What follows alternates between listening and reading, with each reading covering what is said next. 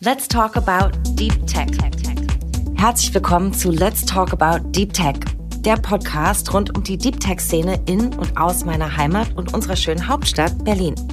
Mein Name ist Geraldine de Bastion und in der zweiten Staffel unseres Podcasts spreche ich mit den GewinnerInnen des Deep Tech Awards 2021 und mit ExpertInnen aus dem Deep Tech-Bereich.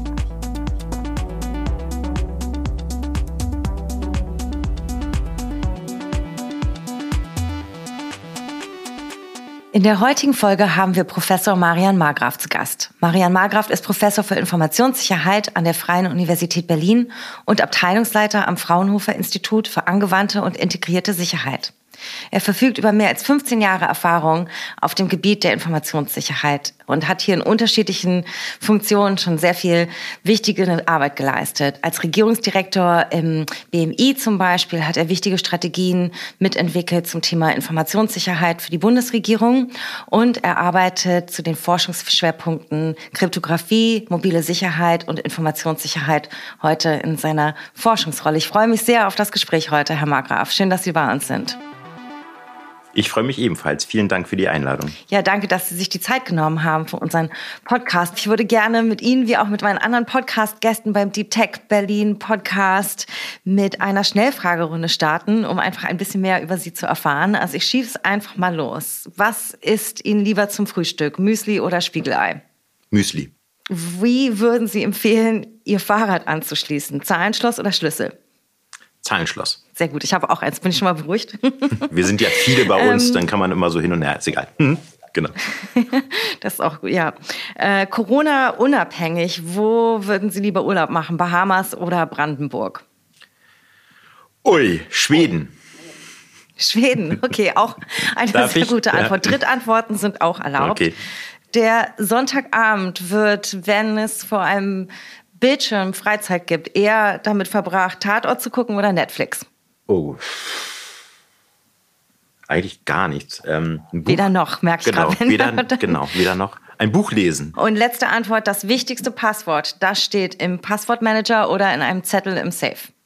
Bei mir tatsächlich im Passwortmanager. Alles klar, vielen Dank. Wir können natürlich aufgrund Ihrer tiefgehenden Expertise über alle möglichen Aspekte von IT-Sicherheit sprechen.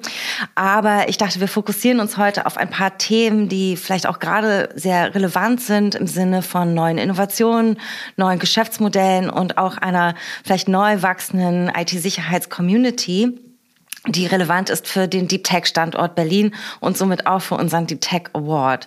Und in dem Kontext würde ich sehr gerne mit dem Thema Self-Sovereign Identity starten. Hierzu habe ich nämlich auf unserem Deep Tech Blog einen Artikel von Ihnen gelesen, in dem Sie Self-Sovereign Identity, kurz SSI, als wesentlichen Impulsgeber für die erfolgreiche, und jetzt zitiere ich, Verlagerung von Geschäftsprozessen in die digitale Welt beschreiben, sowohl für Wirtschaft als auch für die Verwaltung. Und ich dachte, möchte, ich würde Sie am Anfang kurz einladen zu erklären, warum diese Technologie aus Ihrer Sicht so bedeutsam ist.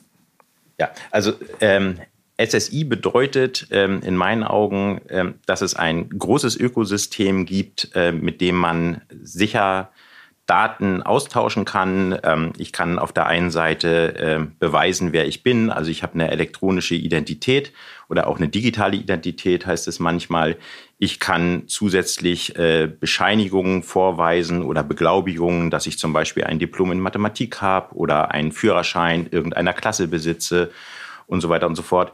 Ähm, ganz viel damit machen und äh, in so einem Ökosystem sind eben viele, viele ähm, beteiligt. Das sind sogenannte Issuer, die eben solche Bescheinigungen ausstellen. Ähm, das können unterschiedliche Firmen oder Institutionen sein, wie zum Beispiel Universitäten eben, die mir ausstellen, ein, dass ich ein Diplom in Mathematik habe oder eben die Führerscheinstelle, also das Kraftfahrtbundesamt äh, als Behörde. Aber man kann sich auch vorstellen, dass zum Beispiel Ärztinnen und Ärzte äh, beteiligt sind, die mir ein Rezept ausstellen. Also das ist ja auch so eine Bescheinigung, dass ich so ein Rezept aus, äh, abholen kann äh, in der Apotheke. Dann gibt es natürlich die sogenannten ähm, Service Provider, also wie zum Beispiel Apotheken, die dann ähm, mir dieses Rezept ähm, geben. Ähm, die Polizei, die äh, kontrolliert, ob ich einen Führerschein habe. Ähm, E-Commerce, also Onlinehandel, äh, wo ich beweise, wer ich bin oder welche Wohnadresse ich habe und so weiter und so fort. Und ähm, dann gibt es natürlich die Nutzerinnen und Nutzer, äh, die äh, im SSI-Kontext im Mittelpunkt des Ganzen stehen, die diese Bescheinigungen verwalten, beispielsweise auf ihrem Smartphone ähm, und selbstbestimmt entscheiden können, ähm, wem sie jetzt welche Identitätsattribute oder Bescheinigungen von ihnen geben. Das ist so ein bisschen die Idee. Ähm, ein wesentlicher weiterer Punkt ist, dass dieses Ökosystem eben offen ist äh, für alle Beteiligten. Ähm, ne, also da können eben unterschiedliche Issuer daran teilnehmen. Es gibt keine zentrale Stelle, die bestimmt, äh, wer Issuer sein darf, wer Verifier sein darf, wer Nutzerin oder Nutzer ist. Ähm, das Ganze ist interoperabel gestaltet, also verschiedenste Lösungen ähm, können in, dieses, ähm, in diesem Ökosystem eingebunden werden. Das sind so für mich die Hauptprinzipien von SSI. Mhm. Und da laufen ja, wenn ich es richtig verstehe, ganz viele Kernaspekte und auch Schlüsselfragen, die beantwortet müssen, gerade jetzt innerhalb dieser, diesem Status der digitalen Gesellschaft, in dem wir uns befinden, zusammen, nicht?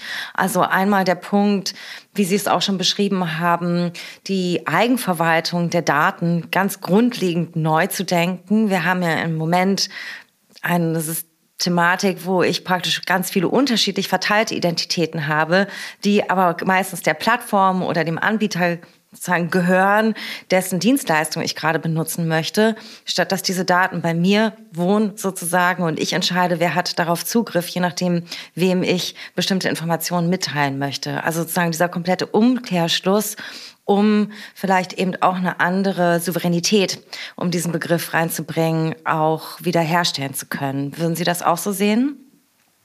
Genau. Also das ist ein, eins der Hauptprinzipien eben, dass die Nutzerinnen und Nutzer entscheiden, äh, wem sie ihre Daten geben, dass die Daten eben auch äh, bei den Nutzerinnen und Nutzern verbleiben also nicht an einer zentralen Stelle liegen und zum Beispiel dann ähm, angegriffen werden können, ne, sondern eben dezentral bei den Nutzerinnen und Nutzern liegen. Ein wesentliches Prinzip. Das zweite ist eben, was ich gerade schon gesagt habe, dass eben dann Nutzerinnen und Nutzer selbstbestimmt entscheiden können, wem sie ihre Daten zur Verfügung geben. Und auch ein wichtiger Punkt ähm, ist, dass eben keine zentrale Stelle mitbekommt, wer sich jetzt eigentlich wem gegenüber authentisiert. Denn das ist ja auch ein wichtiger Faktor. Ich möchte ja nicht, äh, wie beispielsweise bei solchen Identitätsanbietern Google oder Apple oder Facebook, ähm, ne, die können halt grundsätzlich tracken, äh, dass ich mich jetzt gerade bei Amazon anmelde oder ähm, ich will nicht, dass eine zentrale Stelle äh, mitlesen kann, wem, also wann ich mich jetzt wem gegenüber authentisiere. Absolut. Also Sicherheit in dem Kontext schon mal auch auf der persönlichen Ebene, persönliche Datensicherheit und eben Sicherheit in der Dezentralität, wie Sie es gerade beschrieben haben. Aber auf der anderen Seite natürlich auch eine Sicherheit, die dadurch entstehen soll, eben für die Dienstleister, für die Anbietenden in der Aktion mit dem Bürger, zumindest auch wenn es darum geht, andere Möglichkeiten vielleicht in der digitalen Interaktion zwischen Bürger und Staat zu schaffen. Ist das auch richtig? Äh, definitiv. Also ähm, was fehlt, ist eine vernünftige Lösung, äh, damit sich Bürgerinnen und Bürger gegenüber dem Staat, aber eben auch gegenüber äh, Unternehmen sicher authentisieren können. Ähm, klar, wir haben die Online-Ausweisfunktion, die sozusagen eigentlich ganz gut funktioniert und seit mittlerweile zwölf Jahren ja äh, ausgegeben wird. Ähm, allerdings ist die leider nicht so weit verbreitet. Da schafft, versucht ja auch ähm, die Bundesregierung Lösungen zu schaffen, damit das weiter verbreitet wird. Ne? Also dass man zum Beispiel versucht, die äh, Online-Ausweisfunktion nicht nur kartenbasiert mit dem Ausweis zu machen, sondern auch auf das Smartphone zu bringen, um einfach die Usability und die Reichweite auch nochmal äh, deutlich zu erhöhen. Nichtsdestotrotz ist natürlich der Personalausweis in seiner Anwendung dann beschränkt. Ja, also er hat eben nur bestimmte Daten, äh, die man zur Verfügung stellen kann, weitere Attribute oder Bescheinigungen, wie eben, was ich schon erwähnt habe, ein Führerschein oder ähm, äh, eine Diplomurkunde kann ich ja mit dem Personalausweis nicht, nicht also habe ich ja auf dem Personalausweis nicht enthalten. Deswegen ist es sowieso wichtig, das auch nochmal zu erweitern. Und ich glaube, da hilft tatsächlich so ein Ökosystem äh, SSI-basiert äh, deutlich weiter. Mhm. Jetzt ist sehr klar, warum das gebraucht wird und wie unterschiedliche Anwendungsfälle aussehen könnten. Die können wir vielleicht im Verlauf des Gesprächs auch nochmal reingehen. Aber was mich jetzt interessieren würde, ist, wie ist der Stand der Entwicklung der Technik? Ich kenne unterschiedliche Startups, gerade auch aus Berlin, die an Self-Sovereign Identity Lösungen arbeiten und hier auch stark im Gespräch sind mit Regulierern, mit unterschiedlichen Anwendern, um zu schauen, dass eben diese Konversation nicht abstrakt bleibt, sondern möglichst anwendungsnah gestaltet wird. Wie würden Sie aber eben den Stand einschätzen und wer entwickelt da gerade diese Schlüsseltechnologien mit? Also es gibt in der Tat äh, relativ viele Initiativen jetzt in Deutschland zu diesem Thema. Ähm, die kennen sicherlich ähm, den Innovationswettbewerb Schaufenster sichere digitale Identitäten des äh, Bundeswirtschaftsministeriums. Das ist ja im letzten Jahr gestartet mit einer Vorphase auch, wo verschiedene äh, Projekte eben erstmal präsentiert haben, was sie machen möchten. Ich glaube, da wurden am Anfang elf Projekte gefördert für ein halbes Jahr. Äh, aus denen wurden drei oder vier Projekte, wenn ich mich richtig erinnere, ausgewählt, die wirklich in äh, die Projektphase dann äh, reingekommen sind. Die, alle Projekte, glaube glaub ich, laufen so zweieinhalb bis drei Jahre. Und die meisten Projekte beschäftigen sich tatsächlich mit dem Thema SSI. Und was wir sehen, ist, dass da tatsächlich, was die Sicherheit betrifft, äh, noch viel Arbeit gemacht werden muss. Also ich versuche mal ähm, einfach zu erklären, dass es sozusagen zwei verschiedene Arten von Anwendungen gibt in diesem Bereich. Das eine ist tatsächlich eine elektronische Identität, also wo ich beweise, ich bin Marian Markgraf. So, und das andere ist ähm, eine Bescheinigung, wo ich beweise, ein Marian Markgraf hat ein Diplom in Mathematik. Ne? Das sind unterschiedliche Sachen in meinen Augen, die auch sicherheitstechnisch unterschiedlich geschützt werden müssen.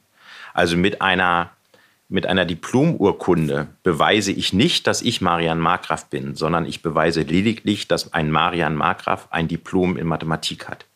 Wenn ich aber äh, beweisen will, ich bin Marian Markgraf, dann ist das eine elektronische Identität, die nochmal deutlich stärker geschützt werden muss. Also stellen Sie sich vor, ähm, natürlich ist das vielleicht datenschutzmäßig äh, nicht so gut, aber wenn ich dieses, ähm, wenn ich meine Diplomurkunde irgendeinem anderen gebe oder irgendein anderer zieht die äh, von meinem ähm, Smartphone ab, dann kann er nur beweisen, ein Marian Markgraf hat ein Diplom in Mathematik. Er kann aber nicht beweisen, dass er Marian Markgraf ist. Ja, das ist ein ganz wesentlicher Punkt. Und so eine elektronische Identität ähm, muss deutlich mehr geschützt werden. Und die Kryptographie, die dafür genutzt wird, ähm, muss ja irgendwie von dem Smartphone, wo ich das absichere, unterstützt werden. So. Also häufig ist es ja so, dass ich ähm, einen Besitz nachweise. Ne? Also wenn ich kryptografisch nachweisen will ähm, oder wenn ich kryptografisch eine elektronische Identität nutzen will, dann funktioniert das meist so, dass ich einen kryptografischen Schlüssel habe, den ich schützen muss. Ja, wo nur ich dann später in diesem Prozess beweise, ich bin im Besitz dieses kryptografischen Schlüssels. Wenn der jetzt einfach so auf dem Smartphone rumliegt, dann ähm, können durch Angriffe ähm, auf das Smartphone diese kryptografischen Schlüssel abgezogen werden. Oder ich könnte auch, wenn ich das will, irgendeinem anderen diesen kryptografischen Schlüssel geben. Und dann könnte er beweisen, dass er Marian Markgraf ist. Ähm, jetzt werden in diesem SSI-Kontext ganz besondere kryptografische Protokolle genutzt, ähm, um eben genau das zu erreichen, was man erreichen will. Äh, so wenig wie möglich Informationen einem Verifier zu geben. Diese Kryptographie wird aber von den Sicherheitsfunktionen, die heute auf den Smartphones genutzt werden, nicht unterstützt. Ja, und da ist meines Erachtens noch ein langer Weg, das hinzubekommen, dass man tatsächlich elektronische Identitäten auf Smartphones für diesen SSI-Kontext sicher umsetzen kann. Das geht meines Erachtens heute noch nicht. Jetzt haben Sie schon ein bisschen über das Ökosystem gesprochen und da fände ich es toll, wenn Sie vielleicht noch mal ein bisschen für unsere Hörer und Hörerinnen erklären, Wer oder was ist alles Teil dieses Ökosystems? Also das Fraunhofer Institut, an dem Sie arbeiten, beteiligt sich ja auch eben aktiv mit Projekten an der Entwicklung. Dann gibt es eben die Start-ups, die ich schon erwähnt habe. Ich kann mir vorstellen, dass von staatlicher Seite dann natürlich auch vielleicht irgendeine Interaktion ist. Sie hatten die Bundesdruckerei, glaube ich, kurz erwähnt. Also wie funktioniert dieses Ökosystem? Wer arbeitet da alles dran mit? Und wie wird sichergestellt, dass diese ähm, ja, es sind ja auch schon fast Basistechnologien, wenn man den Begriff so nutzen kann, auch entsprechend dann für alle privatwirtschaftlichen und öffentlichen Stakeholder anwendbar entwickelt werden. Also ein wesentlicher Punkt, das hatte ich ja äh, in der Einleitung schon ganz kurz erläutert, ist eben das Thema Interoperabilität. Das heißt, wir brauchen Standards äh, für alle Prozesse ähm, in diesem SSI-Kontext. Und die werden tatsächlich entwickelt äh, von, vom ähm, W3-Konsortium. Ja, da gibt es verschiedene Standards, die diese entwickeln. Ähm, auf diesen Standards basieren auch die meisten Lösungen ähm, für so ein SSI-Ökosystem. Wenn jetzt mehrere Beteiligte natürlich äh, ihre eigenen äh, Ökosysteme aufbauen, dann müssen die untereinander interoperabel gestaltet sein. Ja, das ist ein wesentlicher Punkt. Aber wenn die auf diesen Standards basieren, dann ist das in der Tat der Fall. So, jetzt gibt es auch das habe ich schon gesagt, äh, verschiedene Initiativen, viele Startups äh, arbeiten in diesem Bereich. Viele von diesen Startups sind aber auch beteiligt an diesen schon erwähnten Innovationswettbewerb, Schaufenster, sichere digitale Identitäten. Ähm, die Europäische Union ähm, beschäftigt sich ja auch mit diesem SSI-Thema und möchte gerne ähm, auch da verbindliche Standards schaffen, vor allem auch äh, was die Sicherheit betrifft. Ähm, ich weiß nicht, ob Sie die ähm, EIDAS-Verordnung kennen, die ja regelt unter anderem ähm, elektronische Identitäten, Mindeststandards für elektronische Identitäten hinsichtlich Sicherheit, damit die eben ähm, auch grenzüberschreitend von mehreren äh, Ländern genutzt werden können. Ne? Also dass ich zum Beispiel mit einer Identität aus Deutschland, wenn die entsprechend notifiziert ist, so heißt das im, im EIDAS-Kontext, ähm, dann auch in Schweden äh, mich tatsächlich äh, authentisieren kann gegenüber einem Diensteanbieter. Das sind alles Themen, ähm, daran wird gerade gearbeitet in der Tat. Mhm.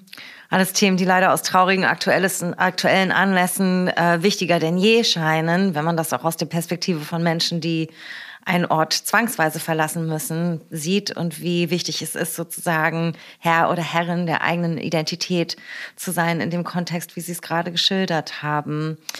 Ähm, kommen wir doch noch mal vielleicht auf eben, ich hatte es vorhin schon kurz angesprochen, die Voraussetzung zur Verwaltungsmodernisierung. Ich meine, die privatwirtschaftlichen Anwendungsfälle sind natürlich auch sehr wichtig und auch nicht zu vernachlässigen in diesem Kontext, gerade wenn wir die Bezüge eben zur Interaktion individueller User, Big Tech und Plattformwirtschaft, die wir auch schon ganz kurz anskizziert haben, im Blick haben.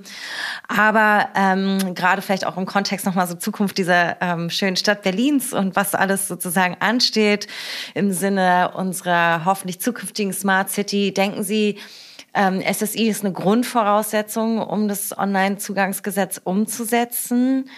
Ähm, und wie sehen Sie da so das Wechselspiel in Bezug auf, ja, eben Umsetzung der Verwaltungsmodernisierung im Sinne des OZG und der Entwicklung dieser Technologie? Meines Erachtens besteht äh, in der Tat ein großer Bedarf von Seiten der Bürgerinnen und Bürger, ähm, mit Behörden auch äh, elektronisch zu kommunizieren. Ja, das ist das eine. Ähm, dafür braucht es sehr, sehr häufig eine elektronische Identität, wo ich eben beweisen kann, äh, wer ich bin. Ich sehe jetzt nicht zwingend erforderlich, dass das in diesem SSI-Kontext äh, geschehen muss, sondern ähm, das habe ich ja auch schon erwähnt, es gibt ja die Online-Ausweisfunktion, mit der geht das grundsätzlich heute auch schon.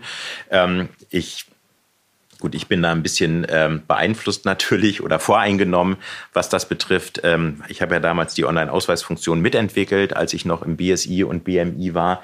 Aber die setzt ja die wesentlichen Punkte, äh, was zumindest Datenschutz betrifft, schon vorbildlich um und ist eine sichere Lösung. Also grundsätzlich könnte man diese Online-Ausweisfunktion tatsächlich nutzen, äh, um im ähm, OZG-Umfeld eine sichere elektronische Identität zu haben. Ich sehe aber äh, noch deutlich mehr Bedarf bei der äh, Verwaltungsmodernisierung.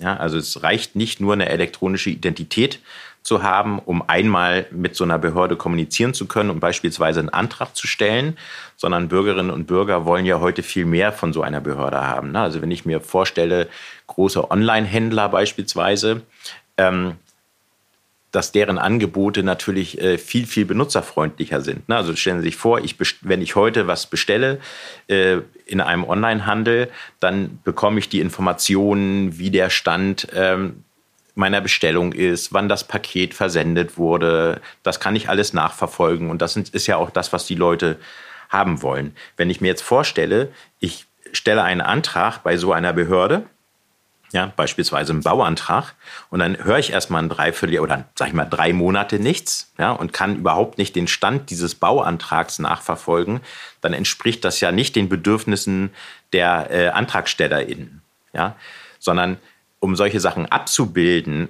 muss ja auch noch viel mehr intern in der Behörde geschehen. Also auch die Behörde muss intern ihre IT sozusagen modernisieren, damit die Informationen auch zurückgespielt werden an Bürgerinnen und Bürger, ähm, wo jetzt gerade ihr Antrag liegt, wie weit ist der bearbeitet, wann könnte man damit rechnen, dass man äh, irgendeine Information zum Antrag und so weiter bekommt. Ne? Also das ist sozusagen für mich auch ein wichtiger Punkt. Also eben nicht nur äh, die Kommunikationswege von Bürgerinnen und Bürgern hin zur Behörde öffnen durch eben eine elektronische Identität, sondern auch den Rückweg sozusagen zu haben.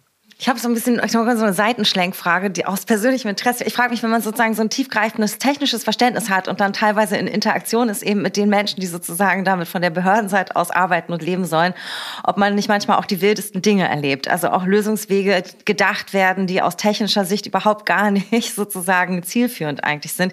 Mir kam es eben so ein bisschen so vor, als ich einer Diskussion beiwohnen durfte, wo es um Lösungsideen für Fake News und Social Bots ging. Und äh, ich ganz froh war, dass am Ende die Diskussion dahin ging, zu sagen, nee, wir brauchen hier eben Self-Sovereign Identity-Lösung, wir müssen das Ganze sauber aufziehen, statt dass jetzt zum Beispiel jeder Nutzer, jede Nutzerin in Deutschland ein ähm, authentifiziertes Pseudonym bekommt, weil sozusagen manchmal solche politischen Entscheidungslösungen ähm, vorgeschlagen werden, die aber so längerfristig aus technischer Sicht gar nicht so viel Sinn machen. Erleben Sie sowas auch?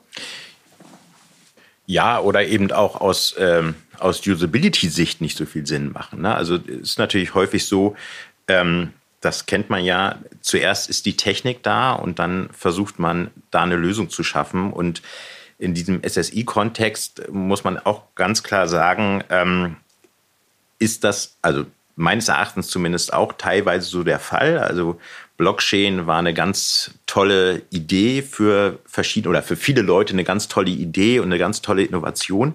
Ich ehrlich gesagt sehe, sehe schon, dass Blockchains äh, wichtig sind äh, für Kryptogeld. Ja, das ist sozusagen eine, eine Anwendung, äh, die ja auch funktioniert, das sehen wir auch. Aber es hat ja dann damals angefangen, äh, sich Gedanken zu machen, ob man die Blockchain-Technologie nicht in, für tausend andere Anwendungsfälle irgendwie einführen kann. Ne? Und das ist äh, in diesem SSI-Kontext wird ja oft vorgeworfen, dass diese dezentrale Struktur eben auch so mit Blockchains und was weiß ich was gemacht wird. Ähm, das ist sehr technologiegetrieben, meines Erachtens. Wahrscheinlich gibt es da deutlich bessere Lösungen. Ähm, da forschen wir jetzt nicht tief dran, aber ähm, das ist sozusagen, das will ich nur sagen, ne? das ist sozusagen ein, ein Begriff gewesen aus der Blockchain dann auch äh, elektronische Identitäten abzuleiten, was vielleicht nicht immer zielführend ist. Ja, gerade mit dem äh, Blockchain-Buzzword hat man natürlich in den letzten Jahren auch viel Abenteuerliches erlebt. Das ist Ihnen bestimmt auch so gegangen. Allerdings. Mm, wo sehen Sie denn außer dem Thema SSI noch so die größten Bedarfe, wenn wir uns um die digitale Reform unserer Behörden Gedanken machen? Ähm, das Thema Cloud Services ist natürlich auch eins, ähm, was da immer wieder aufkommt. Ähm, wie würden Sie das einschätzen und welche anderen Baustellen gibt es da noch aus Ihrer Sicht, die ebenso wichtig sind?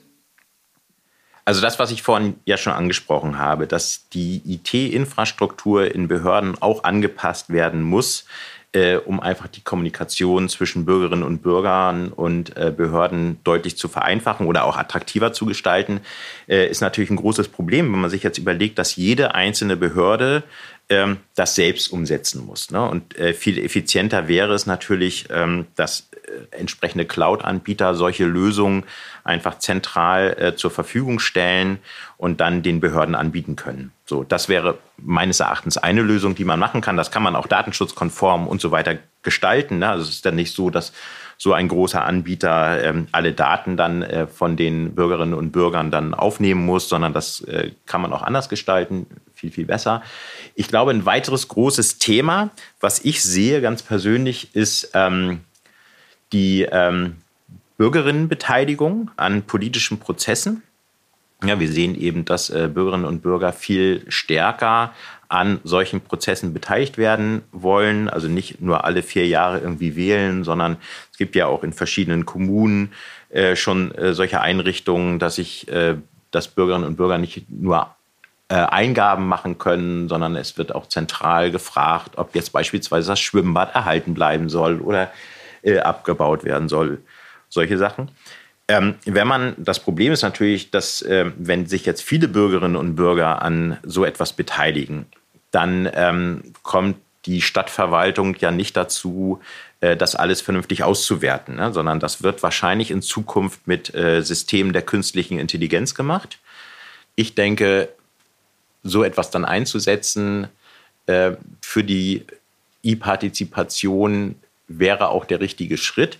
Allerdings müssen dann diese KI-Systeme natürlich entsprechende Anforderungen erfüllen. Ne? Sie müssen ähm, transparent zum Beispiel sein. Ne? Also Bürgerinnen und Bürger müssen wissen, ähm, warum ist jetzt dieses KI-System oder für sie dann eben die Verwaltung zu dieser Entscheidung gekommen, obwohl ich ja eigentlich dagegen votiert habe. Ne?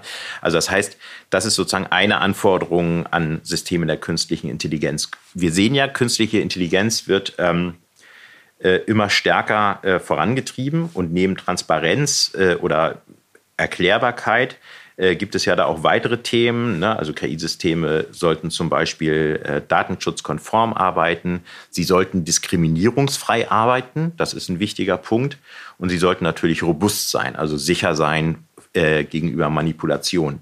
Gerade dieses Thema Diskriminierungsfreiheit ähm, ist ja extrem wichtig wenn wir sehen, dass äh, zum Beispiel im Bewerbungsmanagement ähm, KI-Systeme mittlerweile eingesetzt werden. Wenn die natürlich anfangen zu diskriminieren anhand von, weiß ich nicht, äh, Namen oder Geschlecht, was da eingegeben wird, äh, ist das in meinen Augen ganz furchtbar. Ne? Und da eben technische Grundlagen äh, für zu schaffen, um ähm, so etwas zu verhindern, aber eben auch nachweisen zu können, dass so ein KI-System eben nicht Diskriminierung oder dass so ein KI-System tatsächlich diskriminierungsfrei arbeitet.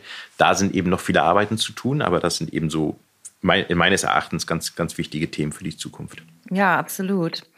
Ähm, vielleicht auch noch mal im Kontext des heutigen Podcasts. Wir podcasten ja hier als Deep Tech Berlin Podcast und freuen uns schon auf die diesjährige Preisverleihung. Mm, IT-Sicherheit ist ja oft ein Thema, was nicht ganz so hoch auf der Tagesordnung steht in der Öffentlichkeit, außer es gab gerade einen großen Datenhack und man empört sich wieder. Wie wichtig finden Sie es, dass solche Themen auch im Rahmen von so einem Wettbewerb mit angesprochen und gehighlightet werden? Und was wünschen Sie sich da vielleicht auch, welche jungen, neuen Unternehmen oder auch neue Ideen bei älteren Unternehmen in dem Bereich in Zukunft entstehen, wie sich diese Szene oder dieser Teil des Ökosystems weiterentwickeln soll? Ja, in der, in der Tat äh, wird das Thema Sicherheit oder Informationssicherheit äh, häufig nur sehr stiefmütterlich behandelt. Ja, und das, äh, wir sehen das, wir sind ja in vielen Projekten äh, beteiligt, wo wir zum Teil eben erst zum Schluss herangezogen werden und äh, gesagt wird, naja, guckt euch mal an, ist das System sicher? Das ist im Übrigen äh, so ähnlich wie bei der Usability. Ne? Also alle reden immer, so ein System oder meine Software äh, soll benutzbar sein und ähm, das wird aber im Entwicklungsprozess am Anfang überhaupt nicht beachtet, sondern man versucht eben zum Schluss ähm, das System benutzbar zu gestalten, weil viele denken, naja, dann muss ich hier die Farbe anpassen und vielleicht muss ich den Button dann eher nicht äh, unten links, sondern oben rechts hin machen und dann ist das schon benutzbar. Das stimmt aber nicht. Ne? Also wenn die Entwicklung so weit fortgeschritten ist, dann kriege ich so ein System kaum noch benutzbar hin. Und so ähnlich ist es in der Tat mit dem Thema Sicherheit. Ne? Auch da, wenn die äh, Entwicklung zu weit fortgeschritten ist, ähm, bekomme ich durch so ein reines Aufsetzen von irgendwelchen Maßnahmen das häufig nicht mehr hin, das System sicher zu machen oder jedenfalls nicht effizient sicher zu machen. Äh, und deswegen muss eben die Sicherheit eigentlich von Anfang an mitgedacht werden. Ne? Also man ist so, weiß ich nicht, Security by Design ist da so ein Wort oder äh, Privacy by Design. Ähm, das sind auch so Buzzwords, aber letztendlich ist das wahnsinnig wichtig, das Thema Informationssicherheit und Datenschutz von Anfang an mitzudenken bei der Entwicklung von Systemen. Und das würde ich mir wünschen, äh, dass das äh, tatsächlich äh, verankert wird bei der Entwicklung von Systemen. Es ist immer wieder schön zu sehen für mich, die ich die letzten Jahre schon bei unserem Award beiwohnen durfte, wirklich wie viele ähm, kreative und zukunftsweisende Ideen aufkommen und wie teilweise auch die Verschränkung zwischen den Kategorien ist, nicht? Dass natürlich Menschen, die sich in der Blockchain oder in der IoT-Kategorie bewerten, teilweise sich auch als IT-Security-Unternehmen verstehen und da sehr schön finde ich, diese Themen einfach mit weiterdenken und gestalten. Deswegen bin ich auch schon sehr gespannt, wer dieses Jahr alles dabei sein wird. Ich würde natürlich jetzt viele von den Themen, die Sie angesprochen haben, könnte man noch in ganz anderer Tiefe besprechen. Aber für heute möchte ich mich erstmal bedanken, dass Sie uns diesen Einblick gegeben haben in das Thema Self-Sovereign Identity und was alles auch gerade aus Verwaltungssicht gebraucht wird, um den nächsten Schritt in Richtung digitale Transformation zu gehen. Vielen, vielen Dank, Herr Markgraf. Ich bedanke mich ebenfalls. Dieser Podcast ist Teil der Deep Tech Berlin-Kampagne der Senatsverwaltung für Wirtschaft, Energie und Betriebe, die die Felder Blockchain, IoT und Industrie 4.0, IT-Security, künstliche Intelligenz und Social and Sustainable Tech der Hauptstadt stärkt. Wir freuen uns über euer Feedback und eure Bewerbung beim Deep Tech Award Berlin. Weitere Infos findet ihr unter berlin.de slash deeptech und alle Links sowie weitere Infos zu den jeweiligen Folgen auch in unseren Show Notes. Let's Talk About Deep Tech ist eine Produktion der Senatsverwaltung für Wirtschaft, Energie und Betriebe. Host Geraldine de Bastion, Redaktion Alice Bucher für Uhura Digital, Ton und Schnitt Florian Kasten für Schönlein Media.